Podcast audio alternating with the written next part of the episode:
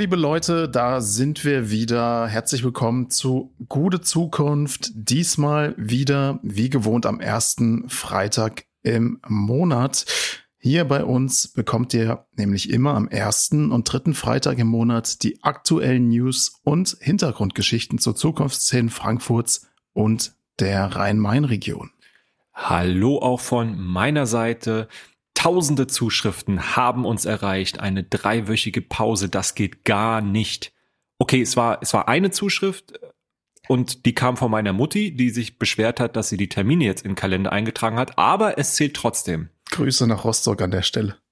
Ja, und wir haben wieder eine ganze Reihe Themen am Start aus dem Bereich Leben, Lieben und Arbeiten heute und in Zukunft in Frankfurt und der Rhein-Main-Region. So ist es. Und eine kurze Erinnerung, ihr könnt unseren Podcast natürlich abonnieren. Ihr könnt auch den Follow-Button drücken oder liken oder wenn ihr das möchtet, äh, unseren Podcast gerne an Freunde empfehlen. Und wir freuen uns auch immer an Kommentare, Anregungen und auch Kritik an kontakt.gutezukunft.de. Damit steigen wir ein in die neue Folge.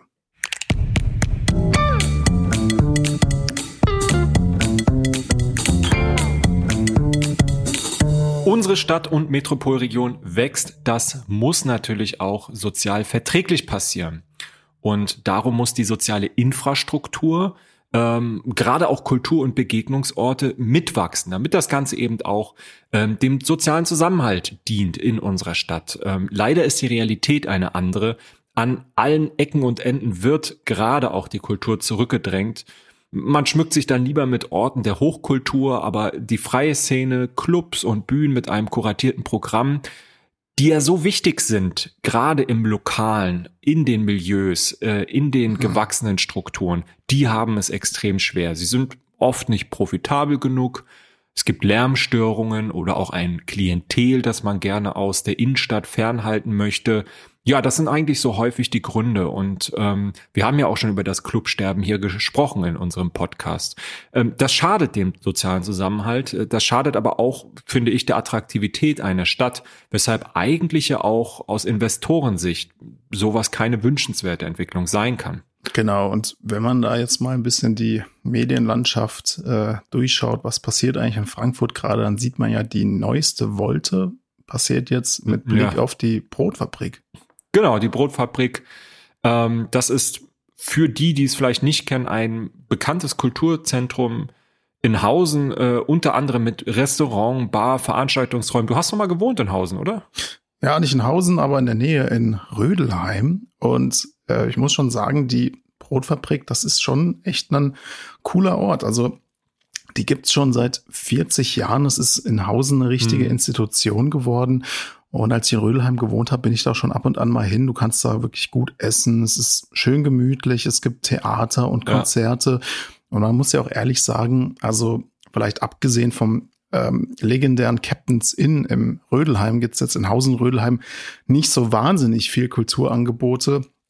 Also das ist dann schon ähm, sehr bedauerlich, wenn da jetzt noch was wegfall, we wegfallen würde. Und ähm, es ist nicht nur für Hausen und Rödelheim ein ganz besonderer Kulturtreff, sondern auch ähm, regional für Frankfurt, aber auch darüber hinaus. Ja. Also in dem Saal des Backsteinbaus werden Konzerte veranstaltet mit nationalen und internationalen Acts aus Pop, Folk und Jazz. Und das ist einfach was ganz Besonderes. Ähm, jetzt ist es aber so, der Trägerverein des Zentrums sagt, der Mietvertrag läuft wohl 2025 aus. Es gibt wohl eigentlich die Option, nochmal zehn Jahre zu verlängern. Aber die Eigentümerin will die Gastronomie jetzt an Investoren verkaufen und die wollen das Zentrum abreißen und durch vermutlich sehr teure Wohnungen ersetzen. Ich glaube, das ist sogar eine Erbin der äh, Gründer der Brotfabrik. Also okay, ähm, ja, bisschen überraschend, dass äh, mhm. dieser Erhalt dieser Institution für sie dann offenbar nicht so den großen Wert hat. Ähm, aber ich sage mal, selbst Wohnungsbau ist ja eigentlich erstmal eine gute Nachricht. Ähm, ja.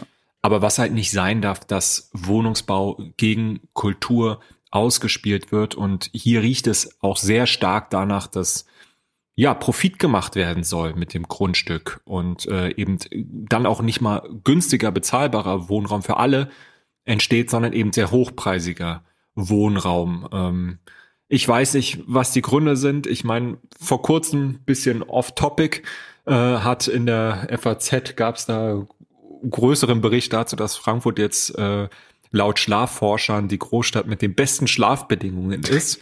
Ähm, ja, ich weiß nicht, ähm, was zuerst war, die Henne oder das Ei. Auf jeden Fall ähm, trägt das natürlich durchaus zum Schlafkomfort der umliegenden äh, AnwohnerInnen bei, wenn jetzt wirklich dann auch noch die Kulturangebote aus den Randgebieten verdrängt wird. Ob's zum Zusammenhalt und zur Lebensqualität beiträgt, das sei mal dahingestellt. Das darfst du mir eigentlich nicht erzählen, dass Frankfurt die Großstadt mit den besten Schlafbedingungen ist, weil ich habe echt einen schlechten oder sehr leichten Schlaf. Also wie du musst das ein Bier trinken vorm Einschlafen. das könnte sein, ja, der gute Hopfen. Wie wäre das erst in anderen Städten? Naja, wir sind ja glücklicherweise in Frankfurt und in Frankfurt gibt's jetzt auch politischen Widerstand gegen eine mögliche Schließung der Brotfabrik denn der Ortsbeirat will die Brotfabrik unbedingt bewahren und auch der Magistrat hat jetzt signalisiert, sich dafür einzusetzen. Mhm. Ina Hartwig, die Kulturdezernentin, sagt, die Brotfabrik sei eine großartige Kulturinstitution, ein wichtiger sozialer Treffpunkt für Hausen, aber auch für ganz Frankfurt und die Region. Und das haben wir ja eben auch schon angedeutet. Also man muss sich das ja auch mal vorstellen, ganz im Ernst. Also gerade jetzt in der Corona-Zeit, wo wirklich so viele Clubs und Kulturinstitutionen schließen, ist das einfach nochmal ein Schlag ins Gesicht der Leute. Ja. Und es könnte natürlich Optionen geben, das zu verhindern. Also die Stadt könnte das Grundstück natürlich kaufen, mhm. aber eine andere Option, sie könnte es vielleicht auch unter Denkmalschutz stellen, um so zumindest den Abriss zu verhindern.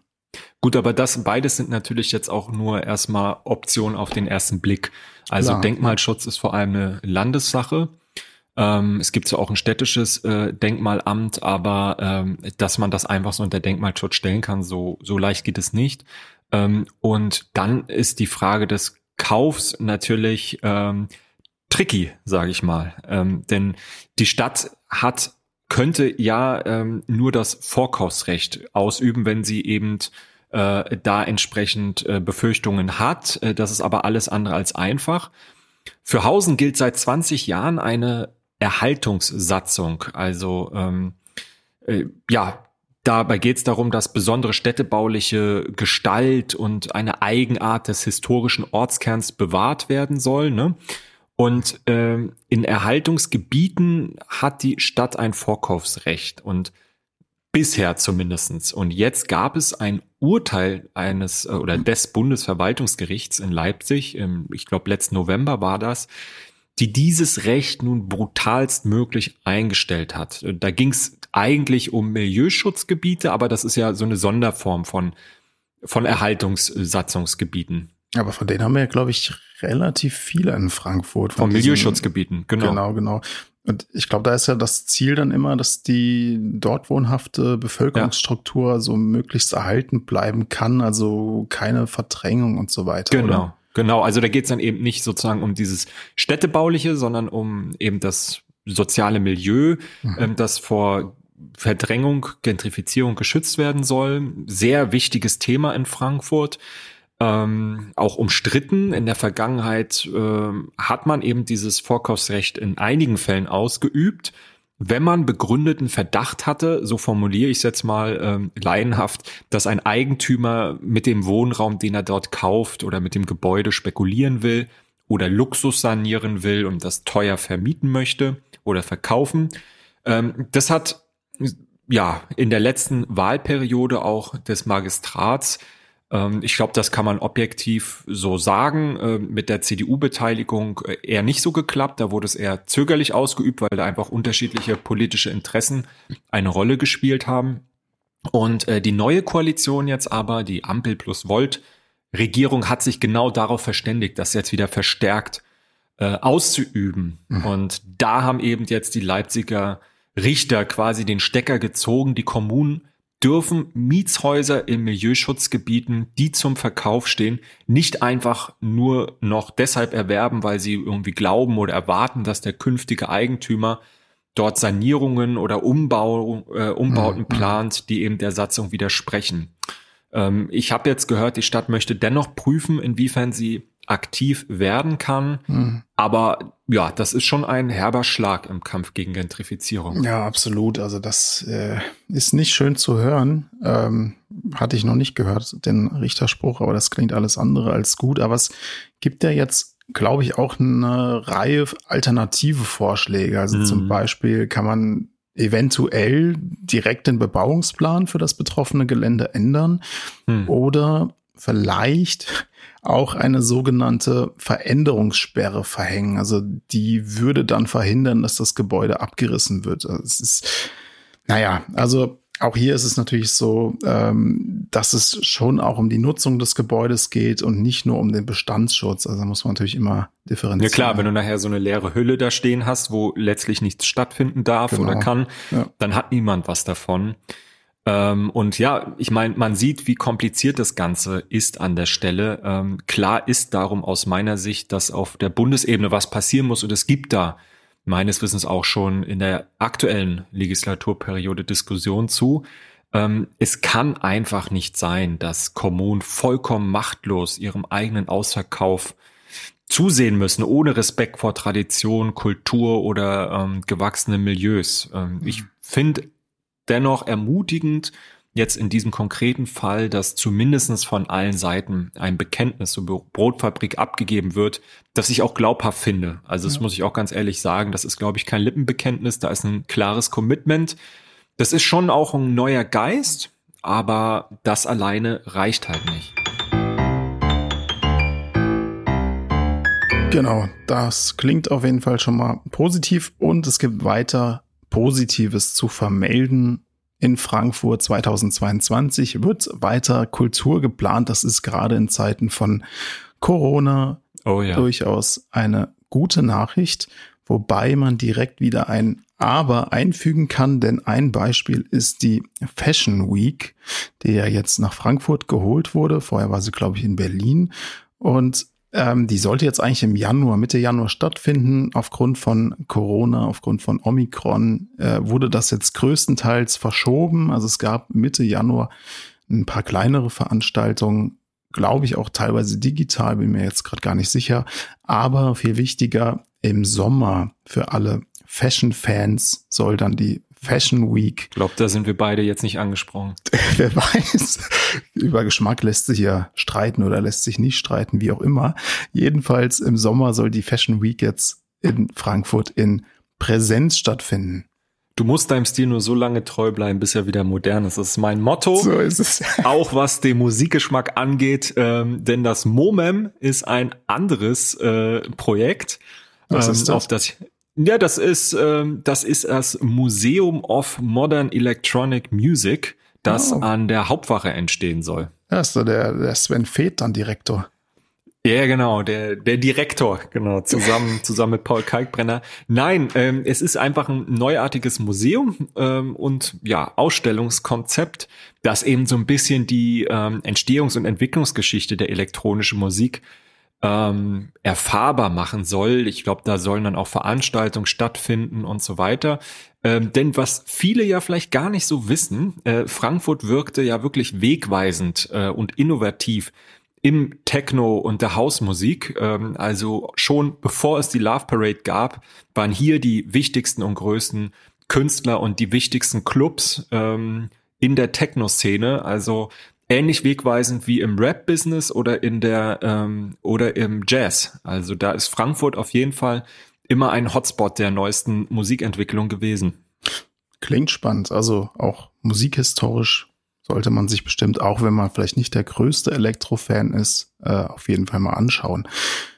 Kommen wir nochmal zu einem anderen Thema. Besonders wichtig ist aus unserer Sicht auch die Arbeit an der KZ-Gedenkstätte ja. Adlerwerke beginnt jetzt. Ähm, Letzte Woche hat äh, Kultur- und Wissenschaftsdezernentin Ina Hartwig die Räumlichkeiten der ehemaligen Adlerwerke an den äh, Förderverein KZ Katzbach Adlerwerke und den Studienkreis Deutscher Widerstand 1933 bis 45 übergeben.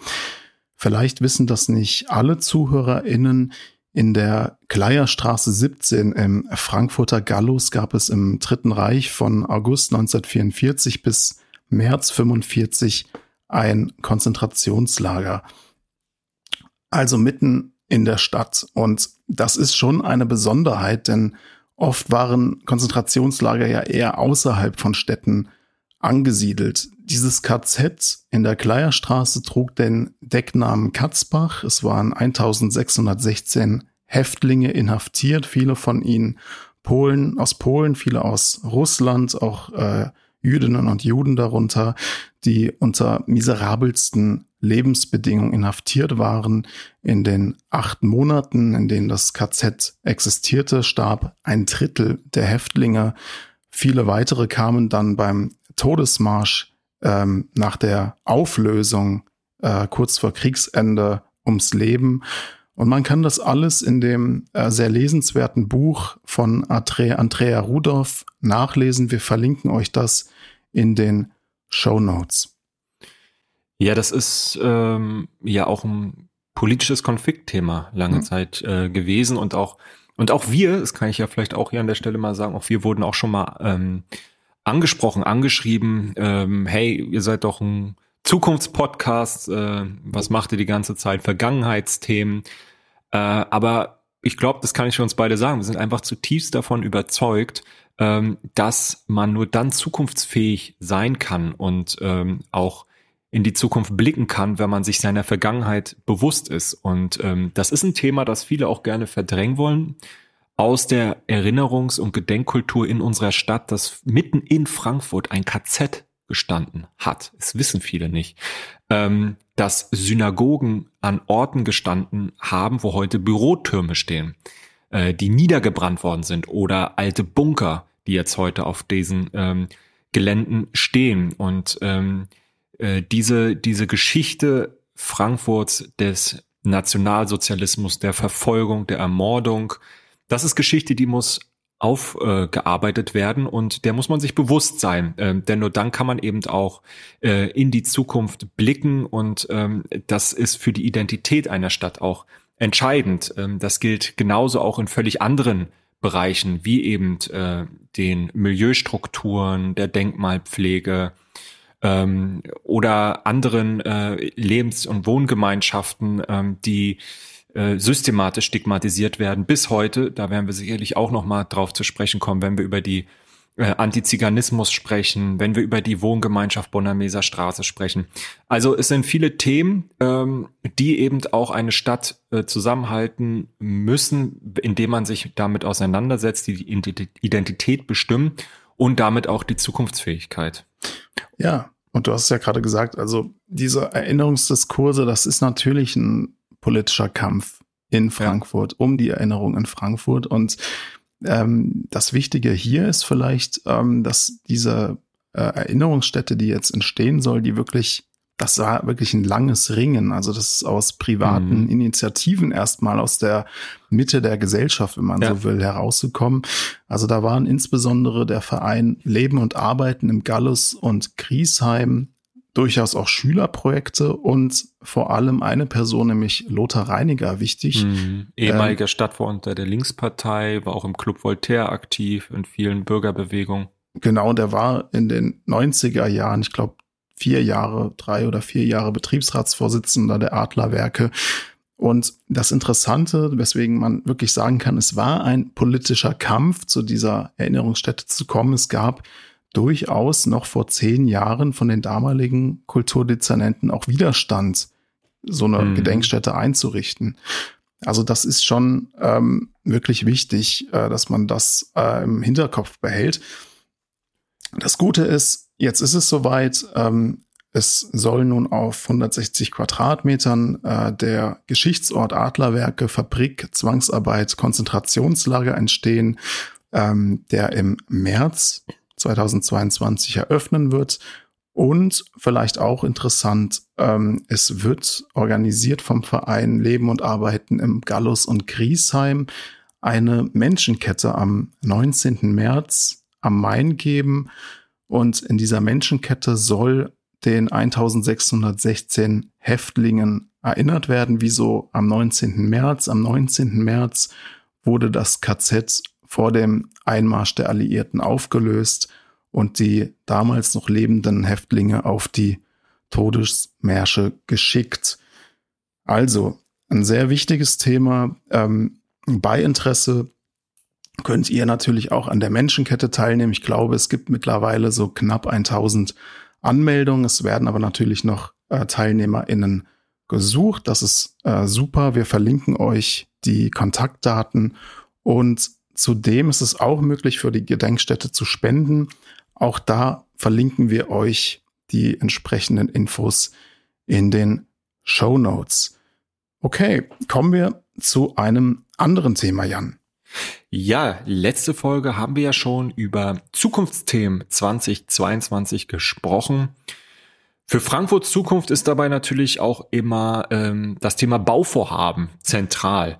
Ähm, in 22 wird wieder ordentlich gebaut, zum Beispiel der Timber Pioneer ein Bürohaus in Holzmodulbauweise.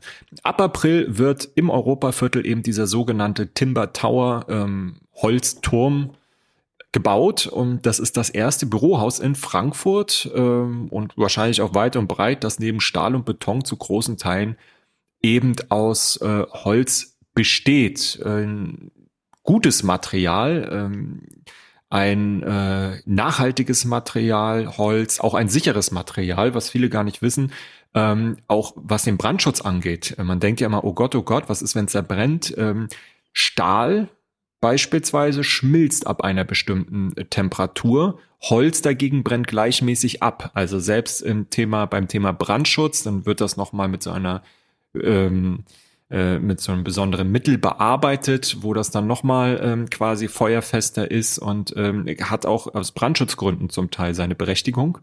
Ähm, und dazu kommt dann eben intensive Begrünung zu diesem smarten Bürohochhaus, was dann wieder ähm, die, die Kühlung auch der Stadt ähm, fördert im Klimawandel. E-Mobility-Konzepte, Sharing-Angebote, Ladestationen, ähm, und das Ganze eben mit einem reduzierten CO2-Ausstoß, ähm, smarte haustechnische Lösungen und so weiter. Also da ist ein wirklich rundes, äh, nachhaltiges Betriebskonzept äh, gemacht worden, ähm, was eben wirklich zum, zum optimierten Betreiben äh, und vielleicht auch eine Blaupause für zukünftige Bürohausprojekte äh, dient. Ja, ich meine, Holz ist ja auch wirklich ein toller toller ja. Rohstoff. Ich meine, das ist ein tolles Raumklima. Wenn du Holz ja. um dich hast, ist es wirklich angenehm. Und es ist natürlich aus äh, Nachhaltigkeitssicht einfach klasse. Ich meine, Holz wächst nach und äh, ist natürlich für den ökologischen Fußabdruck ähm, richtig organisiert, jedenfalls eine gute Sache. Ja, ich, ich weiß jetzt natürlich nicht, inwiefern ähm, ja, diese, die, die, der Ressourcenverbrauch dort durchgeplant worden ist. Ähm, das ist ja leider noch kein Gesetz, dass Architekten, die ein Haus ja konzipieren und äh, mhm. entwerfen, auch gleichzeitig den Abriss und die Wiederverwertung oder Weiterverwertung ähm, mitplanen müssen. Aber du hast da natürlich ähm, ja Möglichkeiten, das Cradle-to-Cradle-Prinzip, also dieser Rohstoffkreislauf, ähm, die Wiederverwertung von äh, benutzten Rohstoffen äh, wirklich auch sicherzustellen. Also einfach sicherzustellen, dass die eingesetzten Materialien nicht einfach ja Abfall sind, sondern im Rohstoffkreislauf bleiben. Und ähm, es gibt auch schon ähm, tolle Holzmodulbauprojekte, äh, eins der größten in Europa, ist das Adorno-Gymnasium im Westend. Ähm, das wissen viele vielleicht gar nicht äh, und vom Goethe-Turm gar nicht erst zu sprechen. ähm, nein, aber es ist wirklich so, ähm, die, äh, das ist eine, Gro eine Schule mit einer riesigen, äh, die Adorno-Schule mit einer riesigen ähm, Holzmodulanlage, wo man auch mal sieht, also es ist nicht immer die private Wirtschaft, die ähm, vorangeht, sondern ähm, wenn die, wenn die, wenn es klare Maßstäbe gibt, ähm, dann kann, können Verwaltungen hochgradig effizient und innovativ auch wirklich wirken und ähm, es ist äh, maß, maßstabgebend wirklich dieses äh, Bauprojekt muss man sich mal anschauen Adorno Gymnasium im Westend. Ja, was hier vielleicht auch ganz gut reinpasst, ähm, eine kurze Randnotiz hatte ich gelesen, dass ähm, Techem oder Techem, ich weiß es gar nicht so genau, wie es ausgesprochen wird, das Techem Institut Nachhaltigkeitsforschung. Ja, das ist ähm, ein Energiedienstleister mhm. aus Eschborn. Der hat jetzt ein eigenes Institut für Nachhaltigkeitsforschung gegründet und die Idee ist ja im Grunde, dass man damit eine ja energetische Sanierung und einen digitalen nachhaltigen Gebäudebetrieb weiter vorantreiben will. Also da tut sich schon was in Frankfurt und man darf gespannt sein, was da noch in Zukunft auf uns zukommt. Kommen wir zu einer unserer Lieblingsrubriken in diesem Podcast. Es ist wieder Zeit für einen Aufreger der Woche. So, jetzt brauchen wir wieder ein bisschen Musik. Lukas, dein Einsatz. Der Aufreger der Woche. Jan, du bist in Rage. Ich bin in Rage. Wir erinnern uns an die Güntersburg-Höfe. Güntersburg-Höfe. Kannst du noch mal kurz für die HörerInnen sagen, was es damit auf sich hat? Ja gut, die Entstehungsgeschichte vielleicht einfach mal so kurz umrissen. Vor etwa 30, 40 Jahren war dort eigentlich mal ein Autobahnzubringer geplant. Ähm, dagegen regte sich dann damals Protest und es gab auch noch andere Gründe, weshalb man von diesem Projekt Abstand genommen hat. Ähm, der damalige oder der ehemalige Planungsdezernent Olaf Kunitz hat dann die Idee gehabt, stattdessen Wohnraum dort zu schaffen ähm, und hat diese Planungen als äh, Innovationsquartier gelabelt. Okay, und jetzt mal naiv gefragt, das war dann gut oder nicht? Naja, auch dagegen regte sich Protest. Ähm, Olaf Kunitz war dann nicht mehr Planungsdezernent, es kam Mike Jose von der SPD, ähm, der die gesamten Planung einfach nochmal aufgemacht hat. Ähm, er wollte eben diese protestierenden Bürgerinnen und Bürger und alle die Leute, die Bedenken haben, sich einbringen wollten, abholen und hat wirklich mit einer beispiellosen ähm, Bürgerbeteiligung dafür gesorgt, dass dieses Areal komplett neu und umgeplant worden ist viel mehr Grün, viel mehr nachhaltige Bauprojekte auf viel geringerer Fläche, die zu versiegeln ist und für die versiegelte Fläche Ausgleichsfläche geschaffen worden ist. Also wirklich ein beispielloses ähm, Areal sozialen und nachhaltigen Wohnraums, ähm, das ja auch hier wieder eine hätte eine Blaupause sein können für die Stadt der Zukunft. Ähm, natürlich auch eine Schule und Kita dabei. Alles war fertig, aber der Protest keimte dann wieder auf, wurde sicherlich auch mit Falschinformationen gespickt und zu einem Zielkonflikt hochgepusht. Also Zielkonflikt der Stadtentwicklung, ähm, Nachhaltigkeit versus äh, Wohnraum. Ähm, und kurz vor der Kommunalwahl sind dann, ja, kann man so sagen, die Grünen eingeknickt und haben gesagt, es darf nur noch auf versiegelten Flächen gebaut werden. Ähm, Ausgleich schaffen zählt an der Stelle auch nicht und die Planungen waren damit äh, ja natürlich hinfällig. Okay, also wirklich die gesamte Planung? Also das ist halt noch nicht so ganz klar. Ne? Man sagt jetzt also äh, versiegelte Flächen vielleicht, okay. Und es gibt natürlich auch eine unverzichtbare soziale Infrastruktur, nämlich eine Schule die dort geplant worden ist. Das Gymnasium Ost dringend gebraucht, Gymnasialplätze in Frankfurt insgesamt und dort im Besonderen aufgrund des äh, Wachstums der Stadt, ähm, äh, der äh, steigenden Zahl an Geburten. Die Kinder müssen in Schulen kommen. Äh, die Bildungsdezernentin hat davon gesprochen, dass wir 24 äh, neue Schulen bauen müssen ähm, und noch viel mehr äh, Baumaßnahmen an Schulen zur Instandsetzung äh, machen und durchführen müssen. Und ähm, dieses Gymnasium wird einfach gebraucht. Mhm, mh, mh. Und dagegen wird jetzt auch noch polemisiert. Und äh, Tiefpunkt und Aufreger der Woche äh, war äh, die Bürgerinitiative Grüne Lunge, die im Ausschuss dann vorgetragen hat, dass die Kinder die Biodiversität ihrer Privatgartenanlage stören würden. Also das ist schon empörend für mich. Also das ist echt die Höhe. Dann, dann, dann kann man eigentlich gleich sagen, dass die Stadt nur den kinderlosen, bereits ansässigen Wohlhabenden gehört genau. und neu zugezogene dann einfach keine Chance bekommen sollen und mit allem, was dann da dran hängt. Also Pendelverkehr, keine Aufnahme von Geflüchteten, keine neuen Arbeitsplätze, kein bezahlbarer Wohnraum. Das braucht man ja dann so gesehen alles scheinbar nicht. Okay. Also ihr seht, das ist ähm, auf jeden Fall, ähm, ja, das macht uns wütend und ähm, man kann nur hoffen, dass äh, da die entsprechenden äh, Akteure das vielleicht noch mal überdenken. Ja, oder einfach, ähm, dass der Magistrat sagt, okay, ähm, wir ziehen das jetzt aber einfach mal durch aus übergeordnetem Interesse. Und äh, Kinderlärm ist ja wohl kein Argument gegen den Bau von Schulen oder sollen die etwa alle nur am Flughafen stehen. Also das kann ja nur auch nicht sein. Apropos Flughafen, da haben wir dann noch Apropos ein Thema. Flughafen. Man kann ja über den Flughafen denken, was man will. Die einen sehen darin vor allem eine CO2- und Lärmschleuder, die anderen den ja, wichtigsten Arbeitsplatz in der Region und eine zentrale Säule des Wirtschaftsraums. Aber daran sind sich doch alle einig, dass Ryanair den Flughafen jetzt verlässt, ist eine gute Nachricht. Das ist eine gute Nachricht. Und ich meine, das war ja jetzt wirklich wieder eine vierjährige Odyssee. Und man muss sich aber auch fragen, ähm, was wollen eigentlich die Ryanair äh, was will eigentlich Ryanair am Frankfurter Flughafen? Also ich meine, das ist auch für Frankfurt die Frage, wieso will man Ryanair eigentlich dort haben? Ähm, erstmal die Konkurrenz, die, die ziehen die Arbeitsbedingungen runter, die äh, beschäftigen ja. ja. wirklich auf miserablen, unter miserablen Bedingungen.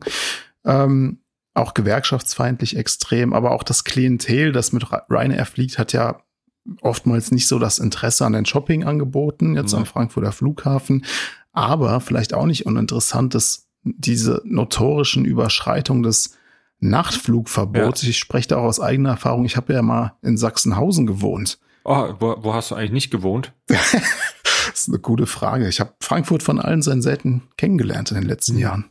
Verstehe. Naja, jedenfalls, äh, Ryanair macht sich natürlich jetzt dann eher zum Opfer. Es ist wohl die Entgelterhöhung schuld angeblich, obwohl es die woanders auch gibt.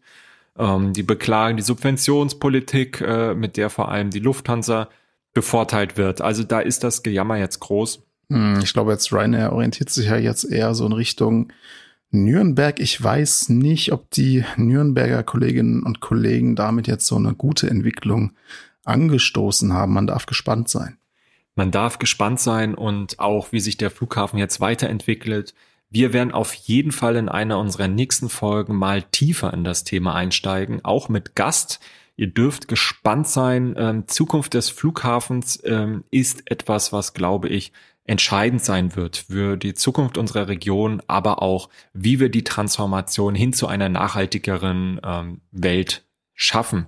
Für den Moment ist es erst einmal gut festzuhalten, dass dieser Irrweg, auf den sich Fraport da vor einigen Jahren begeben hat, Billig-Airlines mit schlechtesten Arbeitsbedingungen und Ökobilanzen nach Frankfurt zu holen, wieder verlassen hat.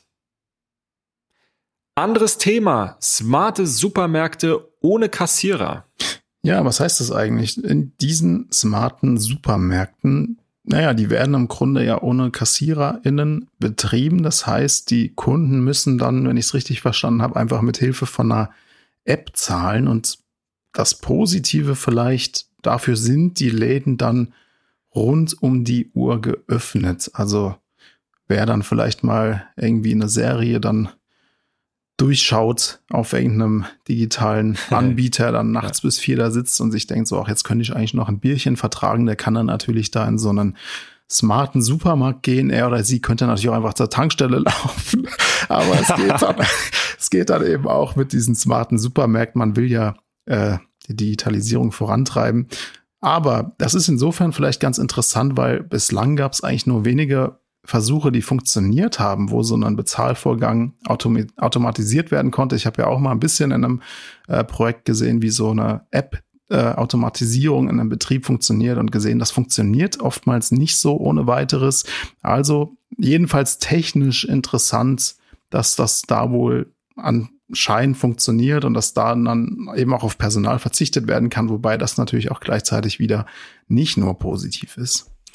Naja, und äh, du hast das gesagt, also Konkurrenten sind natürlich äh, Tankstellen mit so einem kleinen Lebensmittelangebot, aber natürlich auch die verschiedensten Lieferdienste. Ne? Also ähm, das macht eigentlich nur mhm. Sinn, da selber rüber zu laufen, wenn du noch eine rauchen willst dabei. Ja. Ähm, aber äh, gut, äh, klassische Supermärkte sind es eher nicht denn die schließen ja dann irgendwann.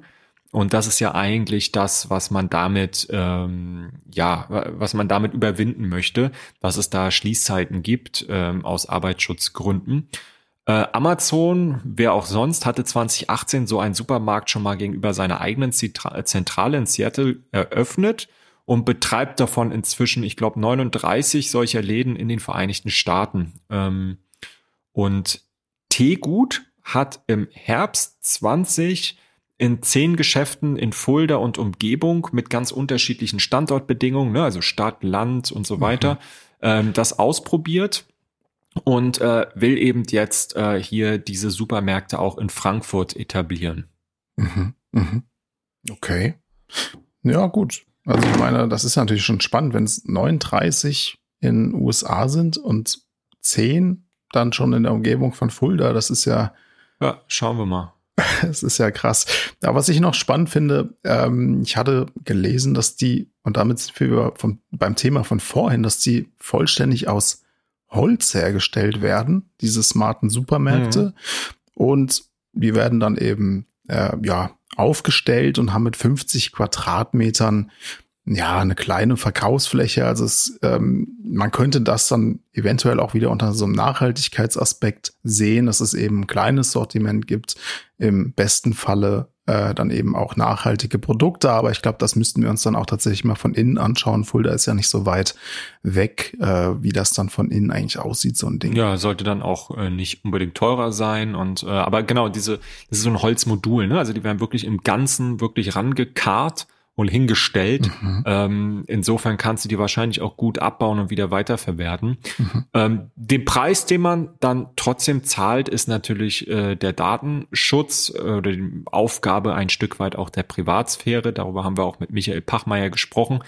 Die Kundschaft wird hier von vier bis fünf Kameras und ich glaube, ja, ein Dutzend oder mehr Deckensensoren beobachtet.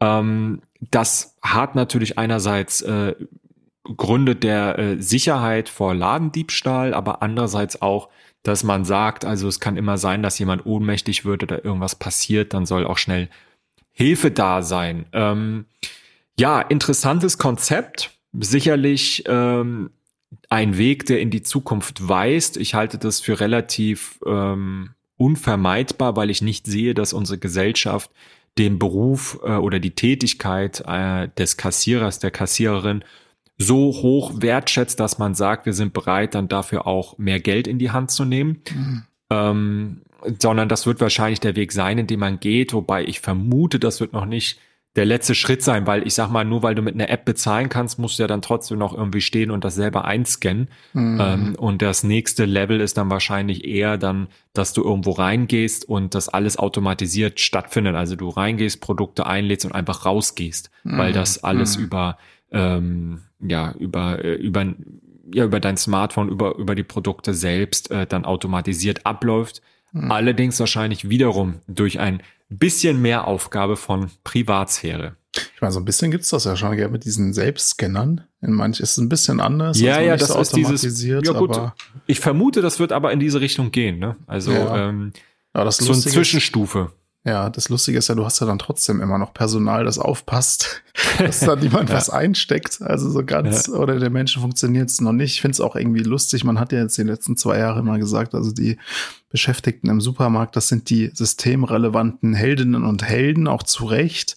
Und jetzt ähm, will man sie dann mit solchen Techniken wegrationalisieren. Du hast das ja schon angesprochen. Teilweise ist das vielleicht sinnvoll in der Nacht, gerade wenn vielleicht eh keiner arbeiten will. Aber man kann sich auch fragen, ist das so der richtige Weg? Also ich bin da so ein bisschen, bisschen skeptisch. Nein. Aber es ist halt auch, äh, vielleicht noch letzter Satz dazu, ist halt auch einfach äh, sehr, also noch nicht der, der Einfachheit äh, mhm. letzter Schluss, äh, mhm. weil ich scheitere da regelmäßig an diesen äh, halbautomatischen Kassen, weil äh, dann, dann ziehst du das darüber und dann geht's nicht weiter und dann brauche ich immer fünf Minuten, bis irgendjemand kommt und hilft und mir erklärt, dass ich erst die Tüte da reinhängen muss weil er erst dann erkennt, dass was reingeworfen ist in die Tüte und äh, und du dann wieder was eingeben kannst. Also es ist sehr kompliziert und ähm, wenn das so abläuft, dann wird das sicherlich jetzt kein Kassenschlager. Ja. ja, was gibt's noch? Was gibt's noch? Lass mich mal überlegen. Ähm, Ach komm, also, du hast ja auch Notizen gemacht. Das Erzähl mir doch klar. nichts. ja, das ist ganz klar. Warte mal hier. Ja, ich habe hab hier noch was. Also, auf dem Gelände der ehemaligen Galopprennbahn in Niederrad entsteht der neue DFB-Sitz mit seiner DFB-Akademie. Das hört, ist hört. ein riesiges Areal von knapp 30.000 Quadratmetern. Und vielleicht auch ganz interessant, ähm, naja, der DFB veranstaltet jährlich circa 220 Tagungen und Workshops. Ich habe mich gerade gefragt, ob ich mich oute, dass ich jetzt nicht der riesigste Fußballfan bin, aber jetzt habe ich es doch noch gemacht. Äh, sei es drum. Aber eine positive Nachricht vielleicht für Frankfurt und die Region ist, äh, durch diese, durch diesen DFB-Sitz und die DFB-Akademie entstehen jetzt auch 540 neue Arbeitsplätze und du als Fußballfan findest das dann natürlich gleich in doppelter Hinsicht positiv. Ja, ich bin auch ein riesen DFB-Fan, ähm, genauso wie von der FIFA. Viel richtig gemacht in der Vergangenheit. Ähm, nein, also was auf jeden Fall auch noch positiv ist, ist, entsteht ein großer Gemeinschaftspark. Ich meine, man kann sich ja vielleicht noch erinnern, vor einigen Jahren, als wir das äh, Volksbegehren hier in Frankfurt hatten, wo das ja die große Diskussion war, wo äh, eine Bürgerinitiative ähnlich leidenschaftlich für ihr Privatinteresse gekämpft hat wie jetzt im Nordend ähm, und äh, da die halbe Stadt in Geiselhaft genommen hat, um ähm, eben diese Galopprennbahn, die kein Mensch mehr brauchte, mhm. noch zu retten. Mhm. Und äh, ja, ich finde, das ist eine ganz gute Alternative. Der DFB hat jetzt sein Leistungssportzentrum, was ja seine Berechtigung hat, ähm, um eben auch Fußball auf äh, hohem Niveau äh, in der Nachwuchsförderung zu betreiben und gleichzeitig ein großer öffentlicher Park. Ich glaube, das ist okay. Ähm, da kann man gespannt sein und sich das einmal anschauen, wenn es soweit ist. Okay, ja, das war's auch schon wieder für die Folge, für die zweite Folge in 2022. Ja, ich brauche ein Käffchen, das ist klar. Ähm, die nächste Folge, liebe Leute, gibt's dann am dritten Freitag im Februar. Das dürfte nach Kalender der 18 zweite sein. Wir sind jetzt wieder im ganz normalen Rhythmus, jeden ersten, jeden dritten Freitag im Monat, bald auch mal wieder mit einem Gast oder einer Gästin. Ja, wir hoffen, ähm, ihr hattet äh, Spaß. Es war ein bisschen interessant, was wir euch erzählt haben und wir freuen uns auf die nächste Folge. Bleibt gesund und bis dahin, ciao. Bis dahin, ciao.